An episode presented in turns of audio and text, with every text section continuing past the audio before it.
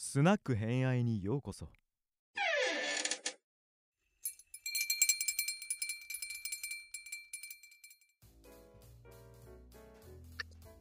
では、えっ、と、超偏愛理論ということで、なんかね、毎年恒例になってしまってる感じがするんですけど、えっ、と、音声限定で、えうん。大河ドラマ2023、どうする家康の振り返り会を収録したいと思います。よろしくお願いします。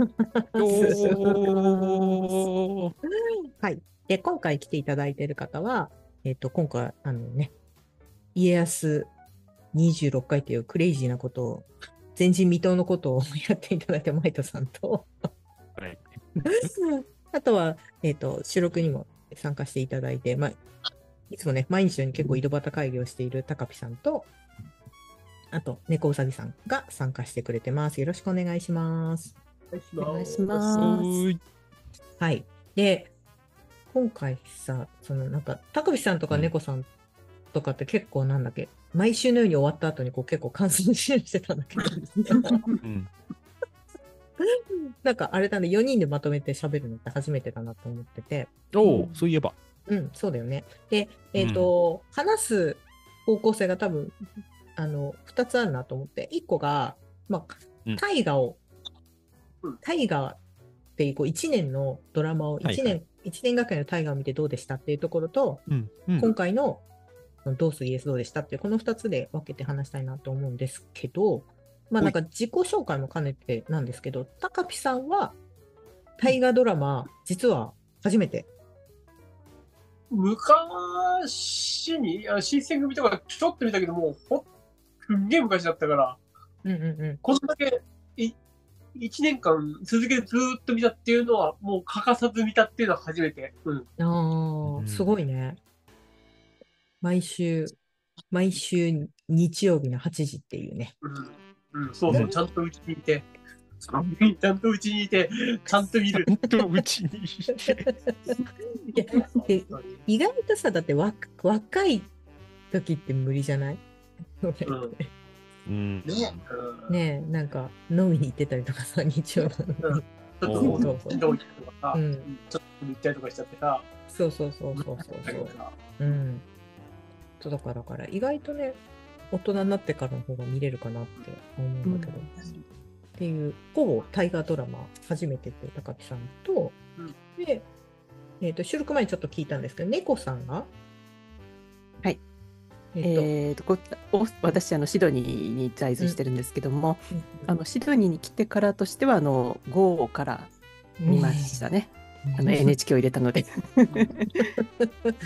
で、まあ、ね。その後はあの、まあ、古いものであればあの葵三代とかね。あの光明が辻とか、まあ、その辺はあはいはい。の、えーなんだっけアマゾンとかで見たりとか、うんうんうん。あのちょっとあのいろんな DVD をね買って読んあの見たりとか、まあ、そういったことで、いろんなものはまあ見てるかなと思いますね。で、推しが、が独眼竜マーサムです。めっちゃ昔のやつやん。ケンさん。でその政宗は、そのオーストラリアに行く前から好きだ。えっとですね、こっちに来てからあの友人が政宗のあの本を7冊ぐらいかなあのシリーズになってるあの本を貸してくれてでそれを読んで、そこから戦国好きになってうんうんでこれドラマ見なきゃっていうので DVD 買ってって感じで、うんちょっとしたらだんだん沼っていったって感じですね。で、イケメンで、ケンさんがかっこよくてみたいな。極味も可愛いしね。確かにね。極味だったね、あれ、確かに。びっくりだ子とかね。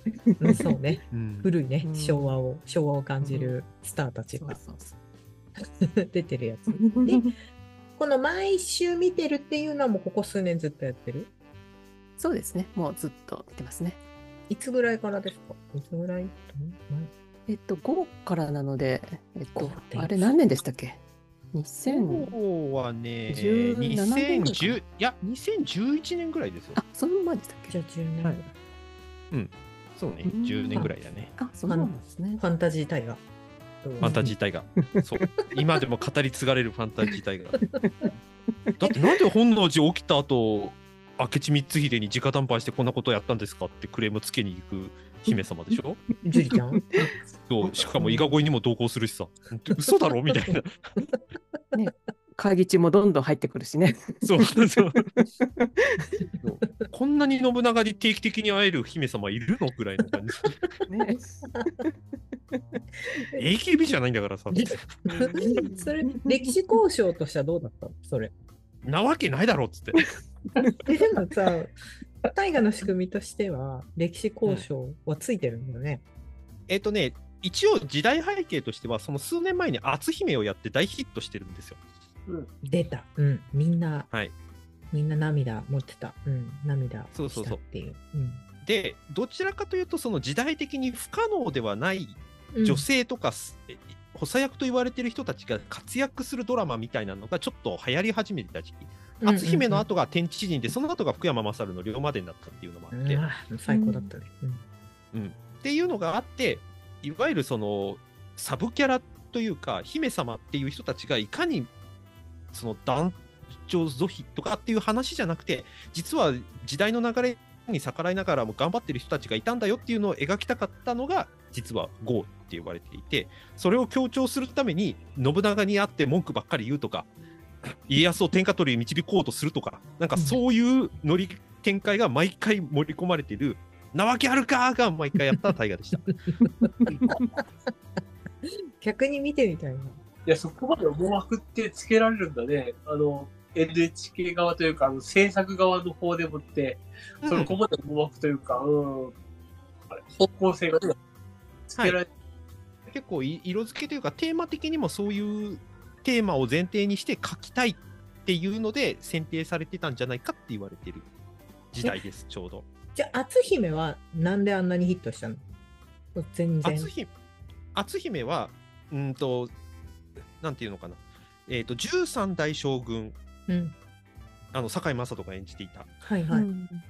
あの人との絡みでその将軍の奥さんでしかも薩摩から来ていて、うんでほちょっと歴史ネタになるけれども本当は彼女は、えー一橋慶喜を将軍にするために大奥に送り込まれたっていう設定だったんです。うんうんうんうんうんうんそうだったね。だけど、だけど将軍と出会って、うん。ちょっと将軍のことが好きになって、うん。でただその旦那さんは慶喜嫌いっていうキャラだったのがあって、でそこで苦悩しながらも旦那さんのために頑張るみたいな姿が結構評判を呼んだのとあとはあれです。小松立脇の瑛太君。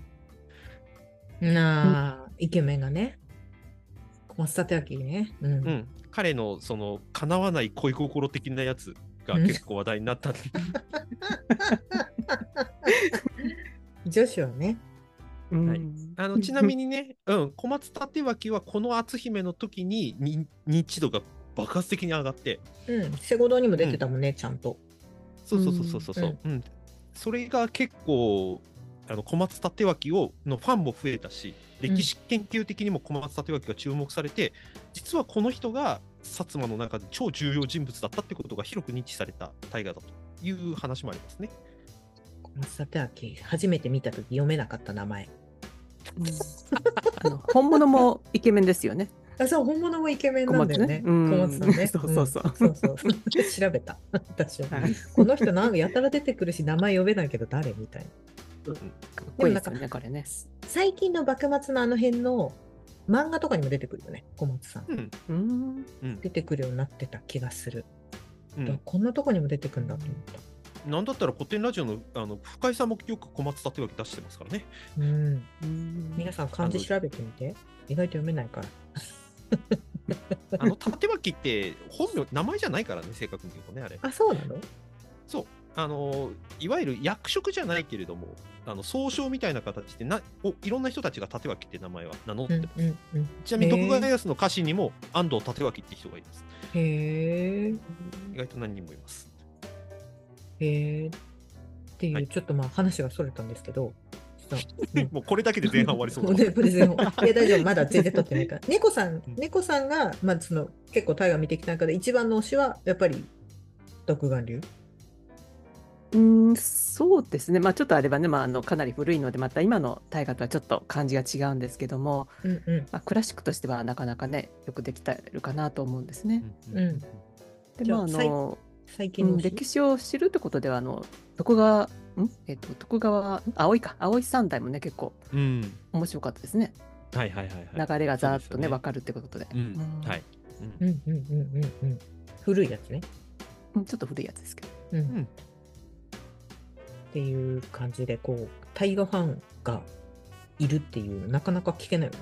ちなみにマイトさんは、まあ、あの一番最初に長編アイリーラン撮った時、大河のすすめで撮ったんだけど、はい一番の推しの大河ドラマなんだったどれ？い一番の推し、むずいね、それ。これおもろいから見れば。あ、平の清盛って言ってたっけ？平の清盛は評判悪かったけど、クオリティはすごい高い大河だった。おすすめ。うん。マツケン出てるやつね。うん。あとはだから、竹中直人の秀吉かな。あれも面白かった。ああ。あれ、ばあちゃん見てたわ。もうと、ね、年齢層わかる僕たちの。八代将軍吉宗もいいよ。西田敏行のやってたやつ。八代し、八代将軍、暴れん坊じゃなくて。あれ連邦じゃない。あ違う 違う。それ怒られるやつ。あ、これすいません。申し訳ありません。大河のファンの皆さん。はい無知で申し訳ございません。はい。僕ちゃんと見始めたの八代将軍吉宗かな？1995年。すごいね。そっから見てんの、ずっと。もうそれより前の信長キングオブジパングっていうやつを多分ちらっと見てたはずなんだけど、そういうのがあるの。キングオブジパングジパングね。なタイトル何それ？っっていうのがあったんだけど、うんえっと、それはね、き多分見てたと思うんだけど、うる覚え。ちゃんと最初から最後まで見てたのは八代将軍吉宗で、そこから全部見てるかな。へえ。で、推し推しが竹中直人。あこれこれ面白かったね。面白かった。本当になんかあの、成長、うん。アメリカンドリームみたいな話だったよね、確か。あ、そうそうそうそうそうそう。うん、なんかまあほらーね、の農家の息子が 校長ではいはいみたいな話だったから。うんうんまあだからそれこそ三谷幸喜の新選組とかも僕好きだしね。うんうん。うん。あれはかっ。たと見てた。うんうん、あれも良かったよ。うん。三谷幸喜作品は、新選組、真田丸、は鎌倉殿、はい鎌倉とこの3つ？そう。武士の始まりと終わりを両方三谷幸喜が書きました、これで。うん、うんそっか、新選組もね。新選組、そう、終わりも書いたしね。うんうんうんうんうん。あ、まあ、伊達も好きです。あの、あんまり評判良くなかったっていう。あーそうそうそうそうそあんう。まりそんなに視聴率伸びなかったやつでしょ。伸びなかったんだけど、ああ、言ってたですね。うん、あれよかった。最終回の万歳で泣きながら僕も一緒に万歳をやりました。ごめんなさい、分かる人しか分かんないと思うけど。えっと、伊達天は東京オリンピックはい、のそうですね。話ですよね、確か。はい、うん、そうです。で、その後がキリンが来るだった。あで、うん。今回の明智さんあれだしね。あ。ね。あれって言っちゃったらあれだけど。うん。ね。怒られるけど。あ。でさ、うん。光秀さんのさ、評価っていうか、あれ、こんだけ変わっているもんなの？それとも、うん。うんと、今回のどうする家康では光秀を落としすぎってみんなが言ってます。よかったけどね、なかなかね。いや、あれは落としすぎですよ。うん、ワロタみたいな感じだった。あれはかわいそうだろう、本能寺の変の時って。お前 じゃねえみたいなやつ。うんいや、そもそもなんであんなに圧倒的軍勢の中で信長の信長の顔を見に行こうとしてんだよ、光秀はって。もうそのそうねその昇進さがもうちょっとびっくりしたわ。嘘だろって思っちゃった。何見に来てんの？そうね、キリンが来る？うん。うん。ってやってるで、だとあんなに、はいあんなにすごい持ち上げられたっていうか、すごい実は、うん明智さんって地元からすごく愛されてて、評判が良くてっていうのうをすごい言ってたじゃない？私ちゃんと見てたわけじゃないけど。うん。でもうん二桁で見ると今回真 真逆に書かれてたから、うん地元の人たちもちょっとね、気持ちがね、ざわついてしまうかなってちょっと思った。いや、結構今回の大河では地元ざわついてるところ多いんじゃないかな。名前だけ出てきて一切姿の出てこなかった伊達政宗とかさ、そう、スケルトンだってますねってさ。ステステルス伊達政宗でしょあとステルス島津もいたからね。そうよ、そこは文句言いたいようん ね。ね文句言いたいって言ったよ。関ヶ原ね。そうそうそう。私楽しみにしてたのに島津が突っ込んでくるの。うんそうだよね。あれ、牛場だったよね。もったいなかったよ。そうそうそうそう。うまあ、真田がね、突っ込んでくるのはさ、まあまあわかるけどね。うんでも、大事やん。してんの、してんの、それで死んじゃうのにさ、みたいなのがちょっとあったけど。うん そうね、今回、匂わせ演出多かったですね。そうですね。うんはいで、そう、このままじゃあ家康の話いっちゃおうかなって。あ、その前にあれだ、あれが聞きたかったんだよな。高木さん、1年どう追っかけてみてっていうの、この。ああ、はい。すごかったね。やっぱ、俺が、俺思ったよりも、こんなに楽しめるもんとは思わなかった。正直言って。うん。うんうんうん。うん。いや、ドラマ一回一回見ているだけだったら悪いったけどさ、こんだけさ、積み重なっていくとさ、うん初めの頃に見たあれが、ああ、これがこう、こう、ここに来てこれかとかいうふうなつながりが感じられてさ、はいはいはい。楽しかったしさ、うんううんん。で、あれはさ、あの、俺、SNS のツイッターとかでやって、あの、見てたから、それを同時期に見てる人間が、その瞬間、とんとんでもないことのために書いてる時あるから、それが楽しいんだよね。うんうんあ、この瞬間に、あ、こうかっていうところが、あれも楽しめだし、うん。いや、あよかったっすよ。うんうんうんうん。本当にこれ、ですね。ツイッターとの連動っていうか、SNS との連動はやっぱ面白いよね。リアルタイムで楽しめる。瞬間瞬間でさ、うん、楽しめるのはいいっすよ。うんそう。時々すごい知識ぶっ込んでくる人たちがね。やばい。どう どうしてそうどうしてそんなこと知ってんだろうみたいなね。人たちがさ。もうそうマニアックで言うとこれ10年前の大河で作ってた甲冑の色違いだよねとかってそうそうそうそうこの。この衣装はこの時着てましたねとか。あれ映画マニアの人ってあれどうしてそんなこと知ってんの？何回も見てんのかな？うん見てる見てる。うんでしょうね。何周もしてるってこと？かな？その。好きな、それこそ好きなタイムを。VHS で何回も見たとか今ほらあの再放送もやってるからいろんなチャンネルで。僕の知り合いでもうんえー今のリアルのタイムは今回で言うと「どうする家康」見て再放送の平清盛始まったから平清盛を見てっつってもう1週間に3回ぐらい大河ドラマ回してる人とかいるから、ね、3番組か。忙しいね。チャンネル銀河で平清盛やったから見ましたみたいな人とかいるから。ねなんか、しかも、あれなんでしょ？なんかちょっと大河の話になるけど、なんか、第何話目にはこういうことが起こるみたいなことさ、うん。よく書いてる人な、演出上、第20何話目には、うん。なんかみんなざわつくとかさ。うん。あれは何？あれ、うん。うん。あれもそういうふうに作あの作ってるというか、まあ、ちょっとマニアックな話になるんだけど、うん。大河ドラマをって演出って最後にロールあのキャストロールで出てくる人たちが人がいるんだけどその人がいわゆる監督に当たる人ではいはい。でそれを何人かで回してるわけですよ基本的には。うんうんうん。例えば3人だったら、えー、と2話1人その次の2話が1人みたいな感じで回すとかっていう。うんうん。でその順番と脚本のなんかその暗い、えー、と中盤の大山場みたいなところとのその人選と噛み合わせてるっていう話があって。うんうん。なので例えばメイン演出の人多分この大河を一番理解してて一番最初から手掛けてる演出の人が第23話とか24話に来たらあこの人が撮るんだったらこれちょっと大山場来るんじゃねえのとかそういうような感じで見てるってことですね。なるほ違どね。うんいやいやいや。そう。絶対なんかさ、比較で出す人いるじゃん。というわけで、昨年の23話はみたいなさ、こう、やっぱり、やっぱり山場でしたねみたいなことやってる人いない？うんそってこと。うんそういうのを意図してるっていうこと。だからこの演出家の人が23話から25話担当するらしいぞって書いてあったってことはうわこの人来るんだったらうつ展開のやつだなとかっていうパターンを読んでる人たちがいるってことで。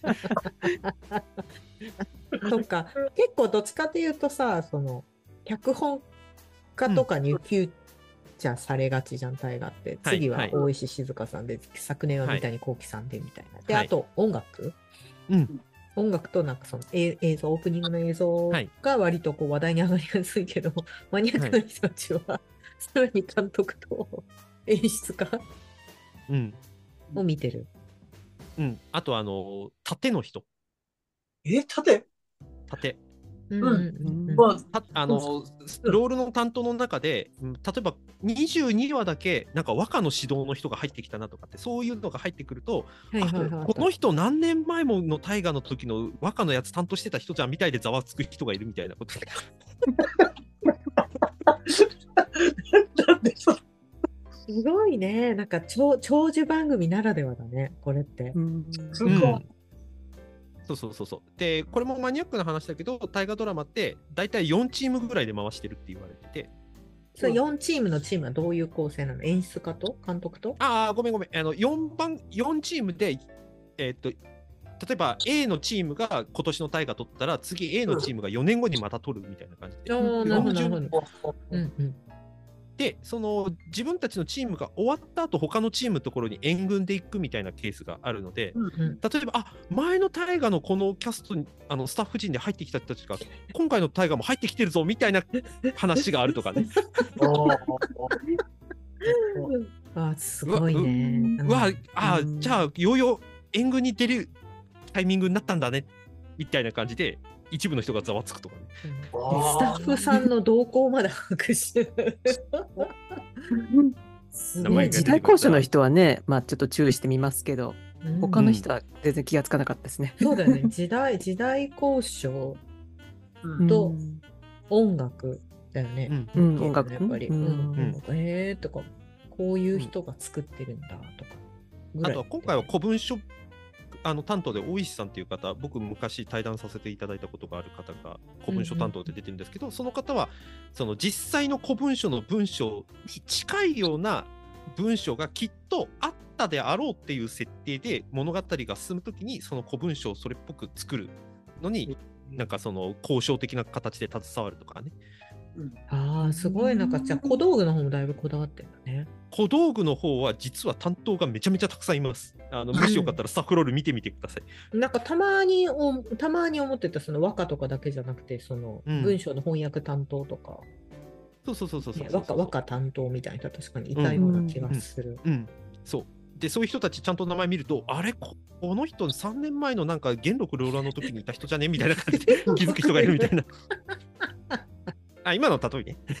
例えね。うん、例えね。そう。いや、なんか、す見てるとすごいとこ着目してる人いるなと思って。うん、だから 3, 3年ぶりに来たなとか、新しい人だなとか、んんんそういうのもあるってことね。今回あれよね、ちょっと言いやすい話なんだけど、衣装素敵でしたよね。私と猫さんよく言ってたけど。ねあー素敵うんデザインもね素敵だしうん。色合いもね、そうそうそう。あの、どんどん後半にかけての皆さんの衣装がすごく素敵で、年齢に合わせて、うん。あの、井伊直政ずっと紫だったでしょ？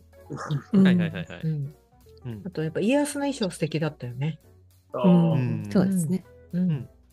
でも、あの CG はちょっとね、あの後半ね、あの、うん。大阪城すごい素敵だとかさ、後半のそのうん内装とかはめちゃくちゃ素敵だったんだけど、うん。最初の方ね、キングダムかよとかってみんなで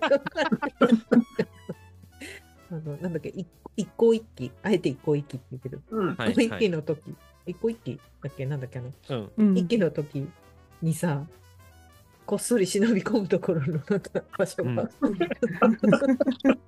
要塞じゃねえか、ここっつって。そうそうそうあと、なんだっけ、あの、信長が初めて出てきて、はいはい。で、会いに行くじゃない？呼ばれてるから会いに行くっていう、なんか、うんうわあそこが信長の城だよっていうの、え、繁盛みたいな。キングダムこれみたい班長三国志ね。な。そう、繁盛ってあの、そうそうそう、そう、三国志の繁盛じゃんみたいな感じのこう。なんで？みたいな。そうそうえ昔の日本でこんな作りの城あったの？みたいな広くね？だいぶっつって。そううん横にだいぶ広くない？ってだいぶ広いよね。つってみたいなのはちょっとあったなと思った。でもまあなんか衣装も個人的には若干その、うんとキリンが来るを見ている人からすると微妙なラインっていうのが実はあって、うんうんうん。あのどちらかというと今回は、えー例えば家康でいくと青年えー少年時代から青年時代になって、えー、と浜松にいて領主になったんで衣装がもううんグレードアップみたいな感じで、割と物語の展開と衣装を合わせるみたいな感じでやってたんだけど、うん。例えばそれでいくとセナなんセナはせなちゃん。ラストの方になってちゃんと奥さんっぽい洋服してたんだけどあれもう30代過ぎた後で小娘みたいな服装してんのなんでっていうツッコミが結構上がってたりだとか。あピンクのね、ずっとね、着てたよね。いつまでそれ着てんのとかっていうのがあったりだとか、割と物語の進行に衣装を合わせてるがゆえに、ちょっと年齢的に考えると違和感があるなっていうのは結構多かった。あとはその、うん。キリンが来るの方が、どちらかというとその淡い感じ、うん。あの色のはっきりしてるっていうのは割と淡い系の方があったから、かえって戦国時代のそのあ朝とかっていうその材質的な切り口がすごく強調されていて、なんかこっちの方がリアルだねって言われてたやつと結構対照的なうん感じでしたね、今回はう。んなるほどね。に言うんだったらばさ、あの、沖狭間の時のさ、信長さんの衣装のマット、あれはないやろって。ああ、それもないよね。ああれはさ、ちょっとやりすぎだよね。うん、あれはやりすぎ言い。すぎはわかるけどさ。うんうん、今川義あの吉本の首あののあの存在な使い方も、あれは強調しすぎ。親方様 みたいなね。初 初回、初回から萬歳様がみたいな。ねうんあの首を粗雑には扱わなかったから信長は、ねあの今川家に対して優位に働きかそうだよねけてられてるからね。うんあれは雑に扱いすぎです。初回、初回はね、あの、やっぱこう、今年はどういう感じでいくかっていうか、一番気合入るんじゃないかなって思うんだけど、うんうん。なんかね、松本潤さんもインタビューで言ってたけど、やっぱ 1, 回目の収録が一番大変だったっていう、う。うん。ん。うん。あの黄金の甲冑着て、こうやって移動する。やらされて、本当にやってたんですよ、あれってずっと言ってたから。ね重いですよね。そう、よく考えれば別に高いとこからこんなにやらなくていいんじゃないのって思ったって言ってたけど、確かに。っていう。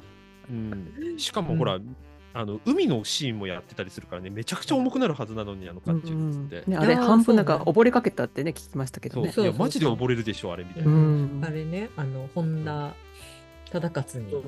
はい。ね本田さんが本当に助けたっていうね。うん。そう。そう。しっかりしなさいみたいなことをやられるシーンがあって、うんの時に、まあ、ちょっと海に入入って、本当流されつつあったっていう。1回目が多分一番こうんう気合が入ってるんだけど、あ俺の白ウサギって言って全員ずっこけたっていう印象が。なんで、私と猫さんがよく言ってたのは今年はたくさん BL をうん見たなっていう。うん。ねあれはそうですよね。そういう話じゃないから。う。ん。ね。え信長の演出がだいぶ極極み、うん。キワキワだったなってすごい思ったけど。うん。うん。ね。そうね、何回耳噛むんだよって思って。で、ええ、あれ？いやいや、あの、ジャニーズの後輩相手にやるならわかるんだけど、ああ、そうね。みたいなね、コンサートでとキャッ特みたいな。そう、お得に、ご得にまでやるの？っつって。あれ、大丈夫？乃木坂系の人たち怒るんない？あれと思って。ごとくちゃんね。うんなんでたね。なんでだ。こん今回の信長様は、だいぶ距離感近かったよね。違う、距離感近いんじゃない距離感バグっ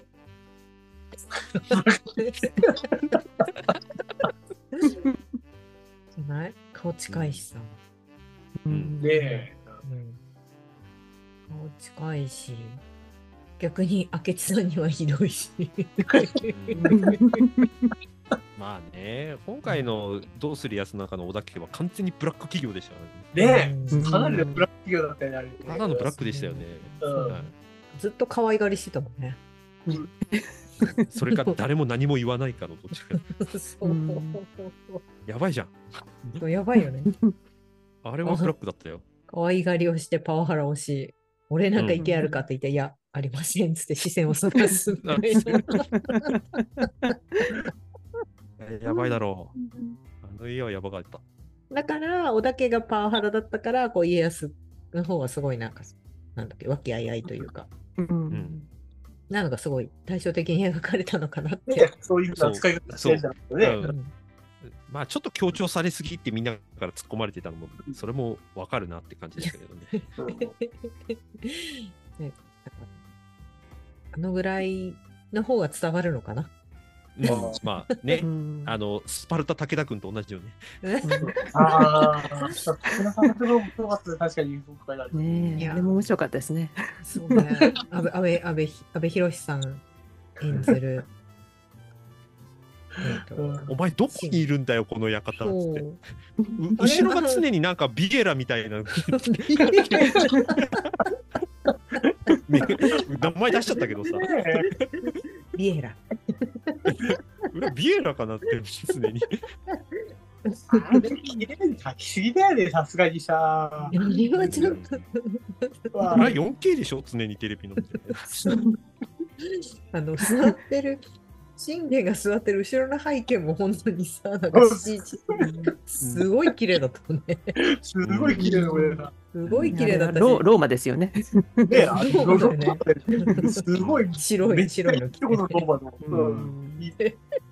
で、なんかこう、ちょっと、信玄が外に出てさ、なんか、待ってる家康みたいなことをこう最後つぶやく、その丘はどこみたいな。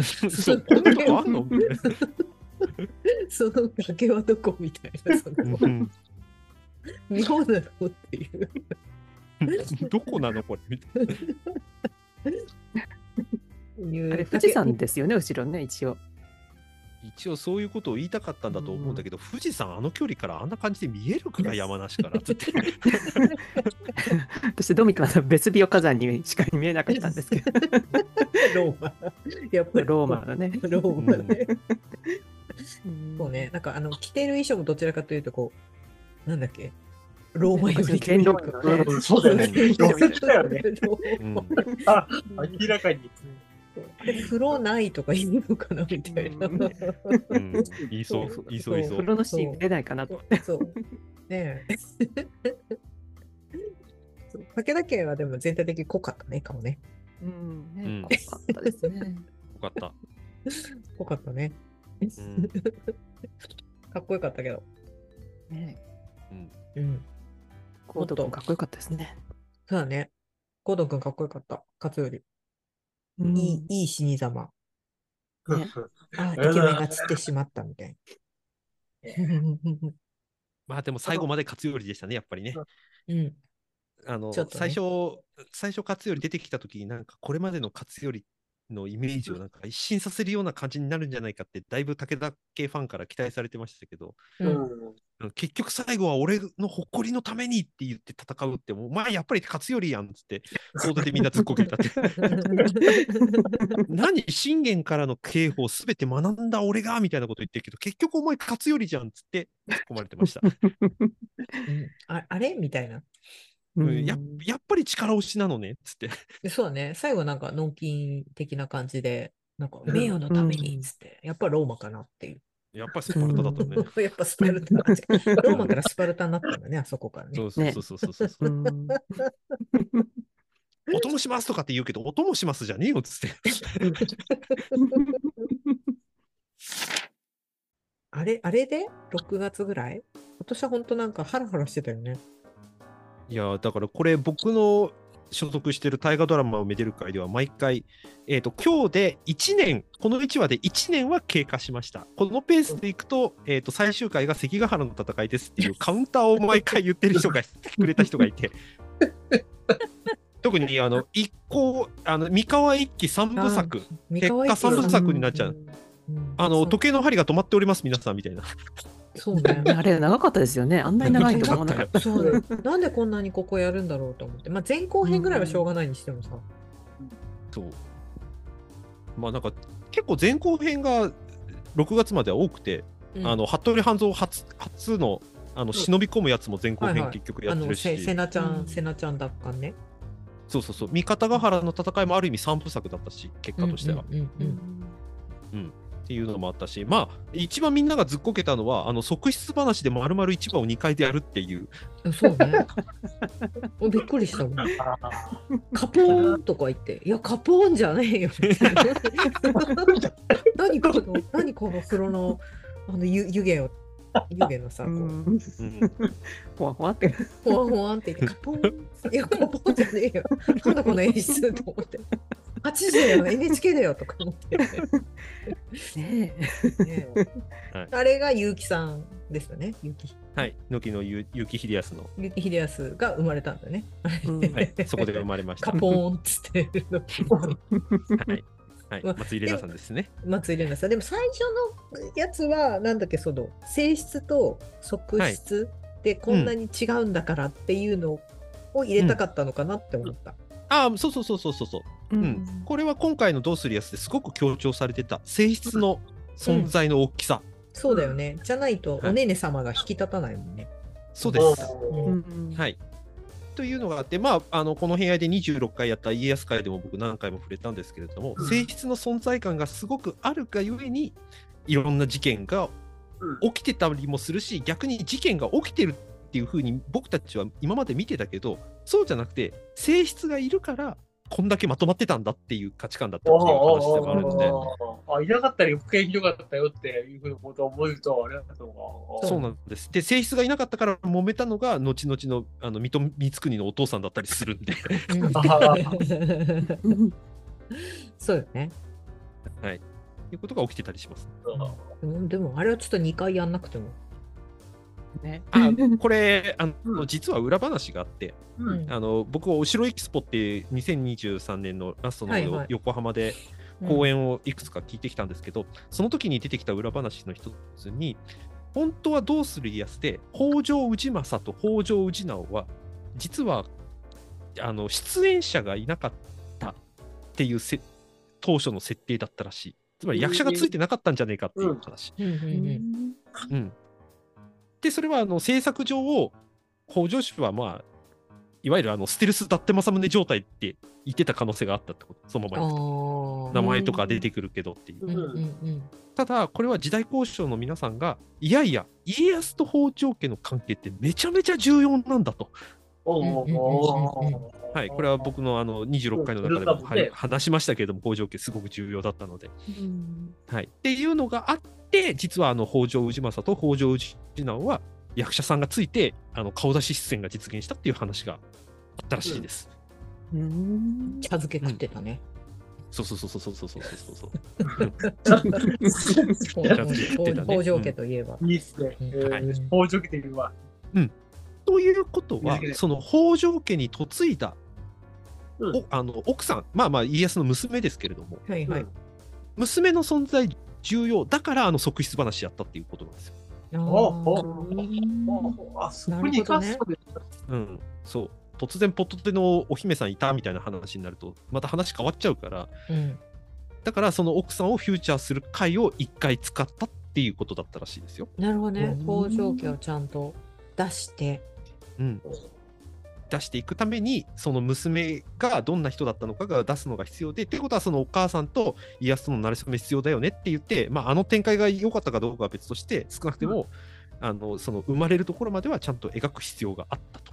うんうんうんう。うんんで、ついでに性質と側室の関係。うんそうそうそうそうそうそうそうそう。性質は、側室は私が選びます。そうじゃないとダメです。せなちゃん2、3回言ってて、うん、まあおね。手つきしないで。私に言えよ。っていうのをね、何回かあったけど。そう考えると、あの、三河の一向一揆のさ、三三部作ってやつは、あれ、本田正信のとかもあったしさ、うん。あの、一番最後にも、っていうか、あの、ここっから始まる三河集団のまとまりなん。かを表すのには、確かにいいっちゃいいあれだったよね。考えてみたら、まあ、そこからまとまっていくってわけじゃないけどさ、うん。うん。うん。そこ、そっちの方向性を考えだったら、まあ、確かになっていうこと思うよ。うんうんだから描かれたものを見たら、ああ、まあ確かに3部作でやってもいい内容だったねってって言えるんだけど、うん問題はこれを徳川家康70何年の生涯を1年間でやるって制約の中で、これここまでやる必要あったかっていう、結局そこなんだよね。そうね。あーもっと、もっと関ヶ原見たいみたいな感じだな。ね。で、その後ほら10年すっ飛ばしてるからさ、実際ね。うんびっくりしちゃった。うん。うんねこうやって身長伸びてったからね。そうそうそうそうそう。すっ飛ばすのかよってなってうんそれと反逆するように、この家康26回シリーズではそこを3、4回かけてやると。そうそうそう。気がついたら直政死んでたもんね。うんそうよ？自己報告だからね。うんあっという間でしたよね、あそこら辺。あ、まあもう、直政なんかまだいいようん。服部半蔵な、死んだかどうかすらもき出てないんだから。そうなのよ、私ね、あれ思ったなって、はあれ、服部半蔵はいつ行ったの？って思って。あの、小田原の、小田原というか関東に行った後、関ヶ原の間の段階で亡くなってます。ああ、じゃあ行って、うんお前、俺とこついてこいや、みたいなのがあったじゃない。うんで、で半蔵門の近くに行ってっていう話で亡くなるんだけど、亡くなったっていうことすら言われてないからね。それは大久保忠世もそうだけど、うんえ、そうね。平岩親吉もう。そうだけど。うん。気がついたらいなくなってるね、平岩さんと。うんいなくなるのはいいんだけどさう、んいや、ちょちょっとそれはねって。せめて、せめて、慣れ死にか、うん。報告時に？うん。は欲しかったよね。ああ、そっか、今もう半蔵いないんだみたいな。私もなんか、あれ、半蔵死んだ？みたいな感じで。死んだすら言われてないからね。そう半蔵死んだ。それとも、なんか、生きてる風。まあ、SNS 上でざわつきましたからね。もうこの時に死んでんだけどっつって。そうだね。ああとは、なんだっけ、びっくりしたのは、真田のパパが 最終回出てきて、え？まさまさかの、まさかのサプライズ生きてると思って、ううんん。ち絶対ちょい出てくるね。そうもう死んだはずだったのにみたいな感じで。人気だったんですね、佐藤浩市さんがね。まあ、というか、あのお父さん最後まで何を教えたのかさっぱりわからないままの人でしたね。そうだね、なんか乱世を乱世を泳ぐのは楽しいことよみたいな。乱世サーフィンしてるみたいなさ。印象え、的な、何を教えに来たんですか？あなたは。そうね、なんかかき乱して、めっちゃめんどくさいやつみたいな感じだった。めただめんどくさいことを言って去ってったおっちゃんでしたよ。そうはいうん、一応設定としてはなんだっけ？家康をこうざわつかせるうん。希代のこうんう、何戦略のうんみたいな感じでなんか作詞みたいなね。そうそうそう、うん武田家のマインドを一番ついたのはあいつかもしれんみたいなこと言ってたじゃん。でもはい結局何をついてるのかわからない。ただのクレーマーだったじゃないですか。モモンスタークレーマーですよ、あの 後ろ。そうお前のお前んとこの嫁よこせやみたいな。そうそうそうお押しかけてクレーマークレームしに来た人でしょ。う んいや、真田丸のさ、パパがさ、めちゃめちゃ良かったじゃない？はいはいはい。うんだからみんな多分、あれを知ってる人たちからすると、なんかこう、なんだっけ、情報保管をさ、勝手にしてるうんきっと。うん裏でこういうことしてたなと思いながら見てたけど、うん知らん人から見ると、うん。モンペ、モンペじゃないや、モンモンスタークレーマーは。そう、モンスタークレーマーですよ、ただの。はあうんひどい。けど、あれと秀忠君をぶっ続けてたのは確かにいいよね。考えてみると、あんだけ嫌なやつに書いててさ、マジであれと秀忠君をさ、ぶっつけたのはさ、ものすごい、なんかいいやーこう、こう、そうそう考えると、ハイメクいいなって思って、ええやん。そうね。ううんん秀忠役の方、ちょっと名前が出て森崎森崎さんね。うん森崎さん。うんはいまたピュアな感じの。ボンボン感がねみ。たいな、そう、ボンボン感全開でさ、今回やってたから、まあ、あれと、あの、たぬき親父じゃ無理だよな、みたいな、あの、うん。騙されましたな、みたいなことを本田正信に言われてたけど、うんそうだよね、みたいな。正信なんか仕事しろやっつって。確なかに、何ぼんやりと言ってるだけなんだよっつって。確かに、本田正信、途中からぼやいてるだけになってた。ぼややいてるだけで。うんうんそりゃ、秀忠、本田正信嫌いになりますよ。何もしてくれないでなんかやられちゃいましたねっつって一言みたいな言って。じゃねえよ。やられましたね、じゃねえよね。確かに。結構なんかキレキレな部分が出てた途中からあちゃあちゃ様にうん変わってったもんね。ううんんそう。うんそりゃ嫌われるでしょう。秀忠秀忠の方についてても絶対嫌われてたよ、あのおっちゃんって思ってます。そうだよね。秀忠陣営は秀忠うんあの秀忠のマインドを継いでる人たちがいるから、本田正信とかなんてうざいよね。うざいでしょう。うざいよね。老害だったろうね、あれ。完全に。まあでもあれは一応史実的に言うと信康事件の教訓なんですけどね、家康のね。うんうんうんあのこれも家康会の時に話しましたけど、信康陣営のほぼ主要メンバーがみんな謀反に関わってたっていう 衝撃の事件があったので、うん。ちゃんと家康から監視つけるっていう秀忠に関しては、うん。うん。それが一番信用できるというか、まあ、うん一番家康の意図を理解してるであろう本田正信を連れていくっていうのはもうこれの教訓ですね。